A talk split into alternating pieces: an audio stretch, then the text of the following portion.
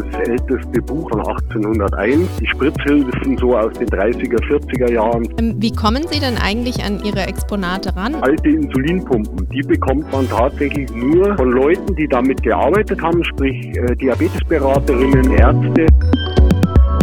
So was Süßes. Der Expertenpodcast rund um das Thema süße Ernährung. Hallo und herzlich willkommen zu einer neuen Folge Sowas Süßes, dem Podcast rund um das Thema süße Ernährung. Mein Name ist Sophie Samrock und mit mir im Studio ist heute wieder unsere Ernährungs- und süße Expertin Anja Roth. Hallo Anja. Hallo Sophie. Außerdem haben wir heute auch einen Gast aus München zugeschaltet. Herzlich willkommen, Werner Neumann. Grüß Gott.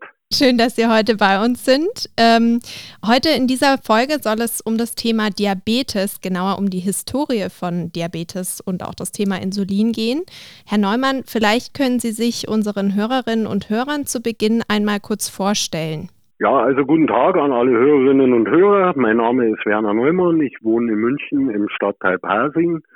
Äh, bin jetzt 61 Jahre alt und habe mit meiner Tochter zusammen ein Museum gegründet im Jahr 2001, mhm. äh, das sich vorrangig um den Diabetes kümmert. Sie sind also quasi Experte auf dem Bereich Diabetes, wenn man das so sagen kann. Ja, ich versuche mein Bestes. Sehr gut. Ähm, es gibt auch eine eigene äh, Folge nochmal mit einem Diabetes-Betroffenen. Wenn euch das interessiert, ähm, dann hört da gerne mal rein. Aber Herr Neumann, was war denn für Sie der Grund, überhaupt so ein Diabetesmuseum zu eröffnen? Ja, also der Grund äh, rührt letztendlich daher, dass meine Tochter damals mit 20 Monaten äh, im Jahre 1994 am Typ 1 Diabetes erkrankt. Äh, ich bin selber Gas- und Wasserinstallateur, also ohne jegliche medizinische Vorbildung und äh, habe mich dann natürlich erstmal um die Erkrankung meiner Tochter gekümmert, weil letztendlich ja doch die ganze Familie drunter leidet jetzt in Anführungsstrichen. Aber es gibt halt dann Einschränkungen, wo man sich letztendlich kümmern muss, weil von alleine äh, kommt es ja nicht alles zugeflogen. Und äh, wir haben dann eben äh, aus Frustrationen der Pharma gegenüber, weil die Geräte wurden zwar kleiner und bunter, aber man musste immer noch stechen, haben wir uns dann irgendwann äh, im Jahr 2001 verabredet, äh, dass wir eben die Historie der Zuckerkrankheit sammeln und die halt dann letztendlich in Anführungsstrichen der Nachwelt erhalten wollen. Anja und, und Sie äh, kennen sich ja auch schon äh, eine ganze Weile. Ja, genau, weil ich habe den Herrn Neumann äh, schon häufiger auf Kongressen mhm. getroffen. Also ich war selber noch nie in dem Diabetesmuseum leider. Das habe ich noch nicht geschafft. Das werden wir mal auf aber, jeden Fall nachholen, nach, wenn genau, Corona vorbei ist. Auf jeden genau. Fall. Ähm, aber ich hatte halt das Glück, ähm, auf Kongressen und Tagungen eben ähm, Teile der Ausstellung halt zu sehen und mhm. Ähm, war da wirklich immer direkt fasziniert von. Und ähm, das wäre natürlich jetzt auch nochmal schön von dem Herrn Neumann zu hören, was denn so die Besucher in seinem Museum zu erwarten haben. Was, was stellen Sie denn da aus? Ja gut, also wir beginnen historisch äh, 1722 mit einer Doktorschrift, äh, haben dann das älteste Buch nach meiner Kenntnis von 1801 und kommen dann natürlich so äh, 1890, 1900 rum äh, zu den ersten Geräten, die sich mit der Kontrolle der Blutzuckerverläufe kümmern und der Harnzucker. Verläufe. Die Blutmengen waren ja sehr groß, darum wurde dann im Regelfall mit Harnzucker gemessen. Und das Wichtigste in meinen Augen ist selbstverständlich dann 1921 äh, die Brauchbarkeitmachung von Insulin. Insulin wurde ja vorher schon gefunden, mhm. nur letztendlich sind den Kanadiern ist denen dann das gelungen, dass man dann wirklich das Insulin auch für den Patienten und die Patientinnen brauchbar machen konnte. Darüber werden wir gleich nochmal ausführlicher reden. Ähm, welche Rolle spielen denn äh, Süßstoffe in Ihrem Museum? Die Süßstoffe spielen keine geringe Rolle. Da muss man dazu wissen, dass ja beim Diabetes aufgrund der veränderten Insulinverabreichungen, also vorher hatte man gesagt, zum Essen wird gespritzt. Dann wurde aber eine etwas gereinigtere Stufe von Insulinen äh, auf den Markt gebracht, die allerdings als Depotinsuline, sprich als Langzeitinsuline gewirkt haben. Und demzufolge hat man dann den Diabetiker letztendlich in ein Korsett gezwängt mit festen Spritz- und festen Essenszeiten. Und jetzt musste er natürlich schauen, wie er dann eben Süße in Anführungsstrichen in sein Leben bringt. Mhm. Und das ist ohne die Süßstoffe und die Saccharine zu der Zeit undenkbar. Ähm, ich glaube, Sie haben da auch wirklich äh, alte Süßstofftabletten noch vor Ort. Stimmt das? Ja, also die, die Süßstofftabletten beginnen bei mir mit den Sacharinen so Ende der 20er Jahre. Wow, das ist die alt. sind dann ja. in kleinen Glasröhrchen. Mhm. ja, und ich, ich meine mich auch zu erinnern, auch so Plakate bei Ihnen schon gesehen zu haben, ne? wo die Süßstoffe drauf Plakate sind dann werden. einmal von der von der Süßstoff GmbH, die gab es damals in Berlin ab 1936. Äh, die haben dann für die alten Läden, da kennt man ja, das waren so kleine Blechschilder, die wurden an den Türen montiert. Äh, und da steht dann eben zum Beispiel Süßstoffverkaufsstelle drauf und solche Dinge. Ja, ja. Aber das ist dann, wie gesagt, 30er, 40er Jahre und dann eben noch mit Natren und äh, äh, wie die alle dann geheißen haben, später dann eben auch noch bis in die 60er, 70er Jahre. Mhm.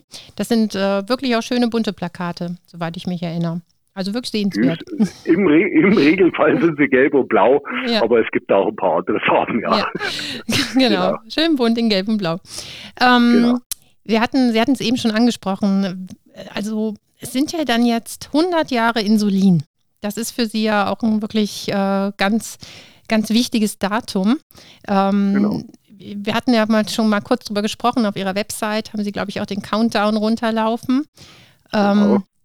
Und dann haben Sie mir was von Ihrem Auto erzählt.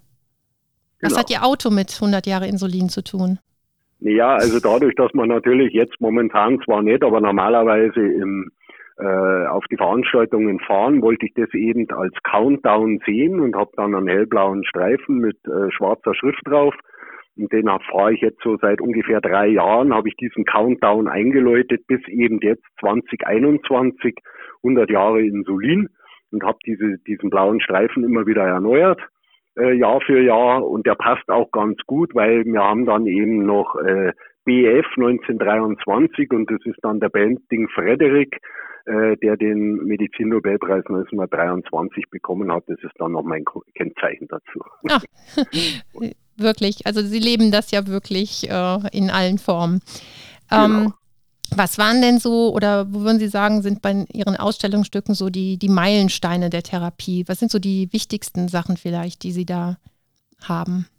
Ja gut, also mit, mit, mit Abstand das Wichtigste sind natürlich die alten Insulinfläschchen aus den 20er Jahren, dann die Werbung aus den 30er Jahren, dass man das alles ein bisschen nachvollziehen kann. Es gab ja dann unheimlich viele Firmen, die es dann auch gemacht haben. Und äh, was dann natürlich noch ein Riesenschritt war, war die Blutzuckermessung dann letztendlich mit der Einführung der Streifen 1964 und der Geräte selbst dann so ab 1968, 69, wo man dann eben das allererste Mal nur noch einen einzigen Teststreifen braucht und das Gerät wertet dann eben diese Blutprobe aus und man hat digital und vorher analog eben gesehen, wie hoch der Blutzucker im momentanen Bereich ist. Und vor allem haben sie dadurch auch ganz drastisch die Blutmengen äh, äh, geändert im Verhältnis zu dem, was man halt um die Jahrhundertwende oder davor noch gebraucht hat. Mhm. Und gibt es denn da auch ähm, irgendwelche Lieblingsausstellungsstücke, die Sie da haben oder besondere Formen oder? Also die, bei den Lieblingsausstellungsstücken ist es immer mein Problem zu sagen, was ist mir am meisten wert. Es gibt unheimlich viele Dinge, da war ich ganz froh, dass ich sie bekam. Äh, ich habe viele Dinge, Insulinpumpen, die Insulinbezugskarte aus Ende der, äh, also aus Mitte der 1940er Jahre, äh, wo ich einfach weiß, ich habe zehn Jahre an diesen Diabetiker hingeredet, bis er es mir dann Mhm. gegeben hat in Natura fürs Museum. Also so direkt sagen, so ein absolutes Highlight habe ich nicht, weil es viel Kampf und viel langes Suchen erfordert hat, bis ich dann die meisten Dinge einfach bekommen habe. Mhm. Und ähm, haben Sie irgendwelche Anekdoten oder, oder sagen Sie, dass das war Ihnen besonders, äh, ist Ihnen besonders im Gedächtnis geblieben, so in Hinsicht auf Ihr Museum? Ja gut, die Anekdoten, wie gesagt, also mit, mit, mit alten Insulinpumpen, wo ich einfach äh, froh war, dass ich mal eine bekam, dass ich mir Bilder machen konnte, in der Annahme, ich würde diese Pumpe ja sowieso nie mehr besehen und nie mehr besitzen, geschweige denn bekommen. Äh, mit Insulinpumpen, dann haben wir das äh, gleiche Thema natürlich auch mit einzelnen Blutzuckermessgeräten, mit Insulinpens, also eigentlich auch querbeet durch, durch, durch alle Dinge. Und ich sag, manche sind mir zugeflogen, da habe ich gar nicht gewusst, dass die gab. äh, die dann eben von irgendeinem Wissenschaftskongress irgendeinen ausländischen Arzt kennengelernt habe, der dann eben auch ein bisschen Historie zeigen wollte und wir sind dann ins Tauschen gekommen und dann gab es auf einmal äh, Dinge, wie gesagt, von denen wusste ich gar nicht, dass die überhaupt existiert waren. Ja, und äh, wie gesagt, es gibt dann äh, die, die, die, die Spritzhilfen so aus den 30er, 40er Jahren für die, für die Leute, die sie selber nicht überwinden können. Äh, die schauen halt dann ein bisschen aus wie Pistolen. Und das Gleiche gibt es dann aus Plastik wieder in den 70er Jahren aus der ehemaligen DDR beispielsweise. Wahrscheinlich in Orange, oder? Und äh, nee, die waren, die waren blau und grau-schwarz und die gab es in allen möglichen Plastikfarben. Rosa war auch dabei. Ui. Äh, für die für die Mädels wahrscheinlich, ich habe keine Ahnung, also für die Bübchen gab es halt dann hellblau. und äh, wie gesagt, nee, und dann eben da äh, ein, ein, ein Kugelschreiber, äh, wo man dann eben meint, Wunder, was das ist. Und dann werden halt da kleine Süßstofftabletten eingelagert. Und der ist dann halt aus den 70er Jahren und man hat ja gerade in den Ende der 70er bis Anfang Mitte der 80er relativ viel in so Kugelschreiberformen gepackt, ob das dann Blutzuckermessgeräte waren, Insulinpens oder dann eben, wie gesagt, kleine Süßstofftabletten. Ja, verrückt. Haben Sie denn da auch besondere Kontakte knüpfen können? Ja gut, die besonderen Kontakte, da möchte ich jetzt einmal die Frau Anja Roth äh, nennen. äh, ich meine, man, man lernt dann nicht rot. nur nette Leute kennen, aber doch die Vielzahl äh, der Leute. Man hat dann, wie gesagt, äh, nette Gespräche auch mit Wissenschaftlern äh, und, und, und Doktoren, gerade wenn man auf so einem europäischen Kongress ist oder auch bei der Deutschen Diabetesgesellschaft. Aber auch auf einem ganz normalen Diabetikertag ist es einfach schön, wenn eine 80-jährige ältere Dame kommt und mir erzählt, wie sie dann eben in den 40er und 50er Jahren noch gekämpft hat, um an Insulin zu kommen. Äh, und äh, diese Sachen, weil das bereichert ja letztendlich dann auch das Museum, wenn man dann zu gewissen Exponaten einfach äh, noch zwei, drei Sätze dazu sagen kann, die mhm. eben nicht im Internet stehen. Ne? Ja, also das ist äh, wirklich faszinierend, was sich da auch in den 100 Jahren auch wirklich getan hat in dem Bereich. Ähm, auf jeden Fall. Genau, es war halt vorher eine tödliche Erkrankung, das muss man ganz klar sagen. Und jeder, der heute sagt, er muss Insulin spritzen, dem sage ich, er kann froh sein, dass er spritzen darf. Mhm. Weil das ist die Alternative, er kann es ja auch lassen. Ne? Ja, genau. Und es wird nicht lange gut gehen. Kann man denn einfach so bei Ihnen im Museum vorbeikommen? Sitzen Sie da an der Pforte und öffnen dann die Tür, wenn man klingelt? Also die Türe öffne ich sicherlich, eine Pforte haben wir keine, weil das ist bei mir hier ein rein Mittelhaus mhm. und äh, die, ungefähr 50 Prozent vom ersten Stock äh, sind dann eben mit dem Museum belagert. Das sind die zwei ehemaligen Kinderzimmer mit 8 und 15 Quadratmeter. Daher äh, ist klar, dass mit 8 Quadratmetern also maximal fünf Leute kommen sollten, weil es sonst keinen Sinn mehr macht. Und das andere ist eben, also dass ich dringendst äh, äh, darum bitte, dass sich die Leute auch anmelden, äh, um die zwei, drei Tage vorher, entweder per E-Mail oder eben per Telefon, wie auch immer. Äh, ich bin ja auch noch in Arbeit, also ein paar Jährchen habe ich noch. Äh, habe ja vorher gesagt, ich bin 61, also die Frührente wollen wir vermeiden, hm. äh, gesundheitlich und demzufolge habe ich noch mindestens zwei, zweieinhalb Jahre, wo man einfach noch ein bisschen was tun muss und demzufolge ist das Museum nicht ganztägig besetzt. Das heißt, Sie wohnen, Sie wohnen im selben Gebäude, wie das Museum sich befindet. So, Sie so wohnen im Museum. Also, ja, das ist sehr interessant. Es, es, es, gab ja da auch mal einen Kinofilm über Nacht, äh, Nacht im Museum oder so, also das könnte man zur Not auch einrichten. Nicht schlecht. Ähm, wie kommen Sie denn eigentlich an Ihre Exponate ran? Also ist das so über die Kontakte, die Sie über die Jahre kennengelernt haben oder wie funktioniert das genau? Also ein großer Teil kommt natürlich aus dem Internet. Da fing ich dann eben 2001 an. Mhm. Äh, kann man ja offen und ehrlich sagen. Ich meine, 1999 macht eBay in Deutschland auf. Stimmt. Ja. Äh, ich bin einer der ersten Kunden in Anführungsstrichen gewesen und habe dann eben 2001 ein Blutzuckermessgerät und ein äh, Harnzuckermessgerät gesehen.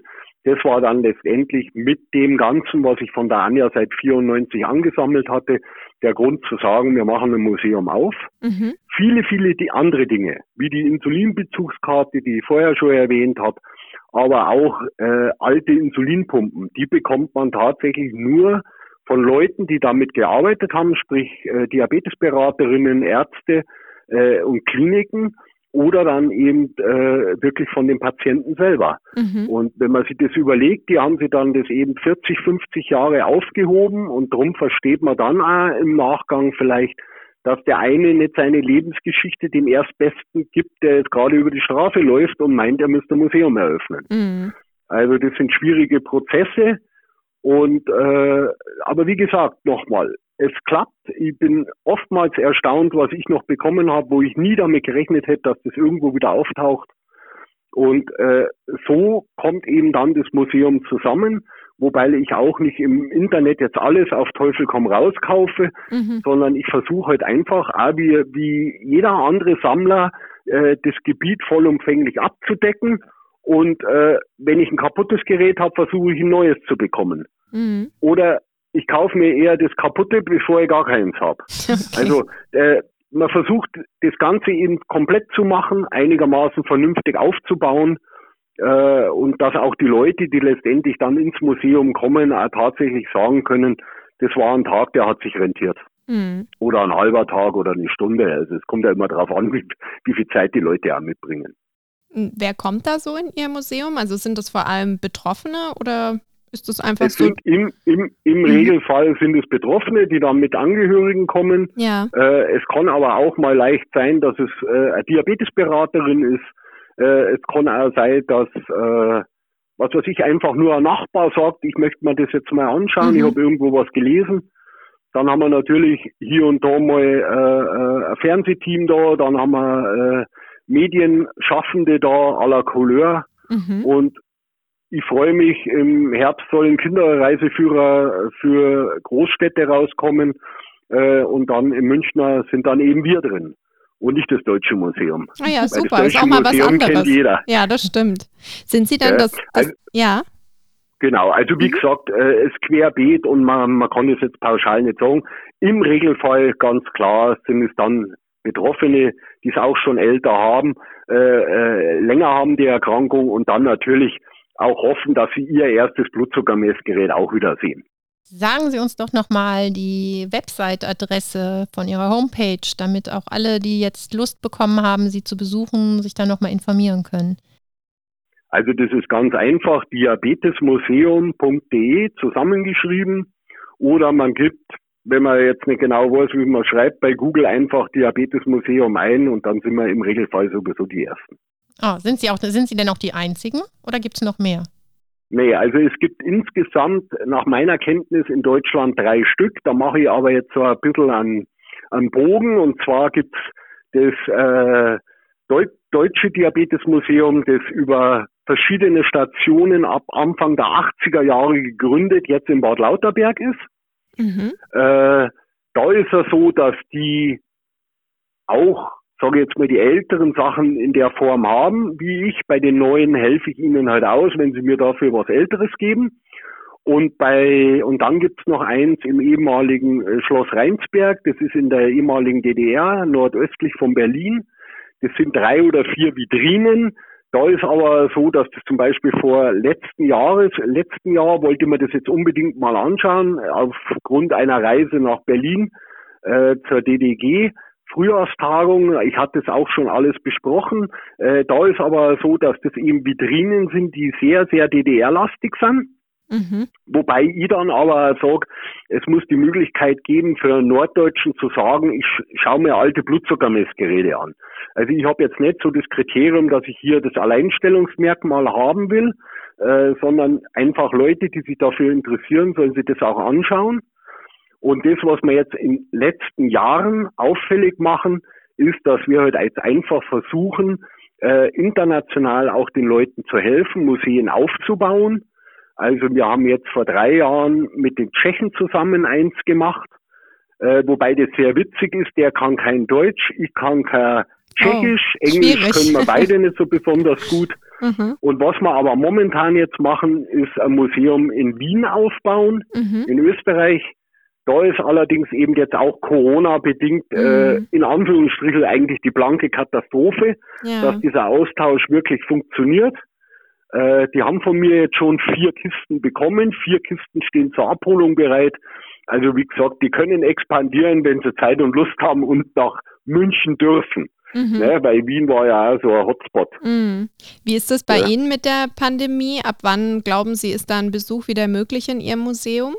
Also wir haben bis auf die sechs Wochen Lockdown im letzten Jahr haben wir Durchgänge geöffnet gehabt. Okay. Bei mir ist es so, dass ja immer eine Einzelperson ist ja zugelassen. Mhm. Demzufolge kommt die Einzelperson. Die bekommen dann bei mir auch, ich habe nur drei Stockwerke. In jedem Stockwerk befindet sich eine Sanitärzelle, um das so zu sagen. Und die kriegen dann von mir ein separat gereinigtes, desinfiziertes Toilettenmöglichkeit. Und äh, ich meine, das Wasser können sie sich selber eingießen. Mhm. Ich sage auch, wo das, äh, wo das Glas steht. Und dann muss man immer schauen, wie weit sind die schon vorbereitet, was Impfungen angeht. Ansonsten muss man das halt dann auch mit der FFP2-Maske hier machen. Ne? Mhm. Okay. Aber wie gesagt, also der Besuch ist eingebrochen, zweifelsfrei, logisch. Aber äh, wie gesagt, das war eigentlich durchgängig möglich. Mhm. Weil ich bin jetzt auch nicht so der überängstliche Typ. Äh, ich sag dann einfach, ich halte es dann mit einem Spruch von einem ehemaligen Arbeitskollegen, der hat gesagt, jung kann, alt muss. und das, das ist, der handelt sich um Sterben und ich glaube, man, man kann viel Angst haben, aber man muss halt auch irgendwann noch, ich meine, ich gehe auch seit der Zeit ganztägig in die Arbeit. Also für mich ist als Gas- und Wasserinstallateur der Homeoffice nicht möglich. Mhm. Und demzufolge, äh, wie gesagt, wer viel Angst hat, muss viel zittern. Man kann es auch übertreiben. Mhm. Und mittlerweile jetzt als über 60-Jähriger habe ich ja meine erste Spritze bekommen. Ja, sehr gut. Prima. Genau. So, jetzt also haben... Es wird irgendwann wieder mal halbwegs normal werden, denke ich. Sie haben vorher kurz von dem Nobelpreisträger gesprochen, der den Medizin-Nobelpreis, korrigieren Sie mich, wenn es falsch ist, für die Erfindung von Insulin bekommen hat. Können Sie vielleicht noch mal kurz den Namen sagen und so ein bisschen die Historie? Also das war der Frederick Grant Benting, mhm. seines Zeichens Kanadier, ja. orthopädischer Chirurg, der zusammen mit seinem Professor an der Universität in Toronto die Möglichkeiten geschaffen hat. Und die haben dann beide für die Insulinfindung mhm. 1923 den Medizin-Nobelpreis bekommen. Okay. Jetzt beginnt allerdings der Streitpunkt unter diesen Historikern. Mhm. Die Insulinfindung war wesentlich länger vorher schon. Das Problem allerdings ab 1900, ich sage jetzt mal acht, war, dass die Möglichkeiten im Tierversuch zwar funktioniert haben, mhm. in dem Moment, wo man aber dann mit diesen Mitteln und Wässerchen bei den Menschen begonnen hat, begann das eine große Problem und zwar war es relativ verunreinigt. Das heißt, die Leute haben relativ schnell Entzündungen bekommen an den Einspritzstellen. Mhm. Okay. Zum einen, zum anderen war es unmöglich zu sagen, wann wirkt dieser Stoff und wann wirkt er nicht. Mhm. Das heißt, die Dosierung war absolut neben jeder Spur gelaufen. Mhm. Und das ist das, was die in Toronto dann richtig gemacht haben. Sie haben sich aus Amerika, also der McLeod aus Amerika einen Professor geholt. Der hat dann so dieses Setteljahr oder wie das heißt, eingefügt und hat dann als Biochemiker diesen Pankreassaft derart gestaltet, dass man zum einen die Verwendung hatte, mhm. und zum anderen aber auch die Dosierung. Und okay. mit diesen beiden Schritten sind sie dann am 23. Januar 1922 in die Universitätsklinik in Toronto gegangen und haben dem damals elfjährigen Leonard Thompson das Weiterleben ermöglicht. Das heißt, er war quasi der Erste, der Insulin dann erfolgreich verabreicht bekommen hat. Das war der erste mhm. offizielle weil Benting hatte einen Studienkollegen, der nämlich genau zu der Zeit am Typ 1 Diabetes, also am insulinpflichtigen Diabetes erkrankt. Und das war dann der, der am Anfang zu Ader gelassen wurde. Und der war praktisch, okay. äh, ich sage jetzt einmal, das Meerschweinchen mhm. von, von Benting und Best. Der Best war praktisch der Chemiker, mhm. der damals die Harn- und Blutzuckerverläufe eben chemisch aufbereitet hat. Okay. Ja, ist bestimmt interessant zu wissen für unsere Hörerinnen und Hörer, was das so mit der Historie auf sich hat. Ähm, wenn euch das genauer interessiert, wir haben auch eine eigene Themenwoche dazu auf unseren Social, äh, Social Media Kanälen, also schaut da gerne mal vorbei unter So süß wie du. Dann kommen wir jetzt zu unserem Faktencheck. Süß und knackig. Fakt 1. Das Diabetesmuseum in München beherbergt zahlreiche Exponate zum Thema Diabetes, Süßstoffe und Insulin. Mehr zum Privatmuseum findet ihr unter www.diabetesmuseum.de. Fakt 2. Insulin wird in diesem Jahr 100 Jahre alt. Hierzu gibt es auch eine eigene Themenwoche auf Social Media unter So süß wie du. Fakt 3. Auch Süßstoffe spielen im Diabetesmuseum eine Rolle, denn sie waren lange Zeit die einzige Möglichkeit für Diabetiker, Süßes zu genießen. Prima. Jetzt haben wir, glaube ich, eine ganze Menge gelernt über Insulingeschichte, über das Diabetesmuseum. Ähm, ich glaube, wir haben jetzt ganz viele Leute, die das sich gerne mal anschauen wollen. Und äh, ja, die jetzt auch vorab schon mal wirklich neugierig gemacht wurden. Wir kommen ja? auf jeden Fall auch vorbei. Ja, auf jeden oder? Fall. Auf jeden Fall. Das ja, ja, ich hoffe das sehr. Genau, dann würde ich sagen, ähm, ja, vielen Dank an Sie, ähm, Herr Neumann, für die Einblicke in das Thema Diabetes und die Historie und auch zum Thema Insulin. Und genau, wenn euch das Thema interessiert, beziehungsweise unser Podcast, dann schaltet auch gerne wieder beim nächsten Mal ein, wenn das wieder heißt, so was Süßes. Und ja, wir freuen uns, wenn ihr weiterhin dran bleibt. Bis dahin, macht's gut. Tschüss und auf Wiedersehen. Tschüss. Tschüss. Das war So was Süßes, der Expertenpodcast rund um das Thema süße Ernährung. Die Links zu unseren So süß wie du Social Media Kanälen sowie zu unserer Website findest du in den Show Notes dieser Folge.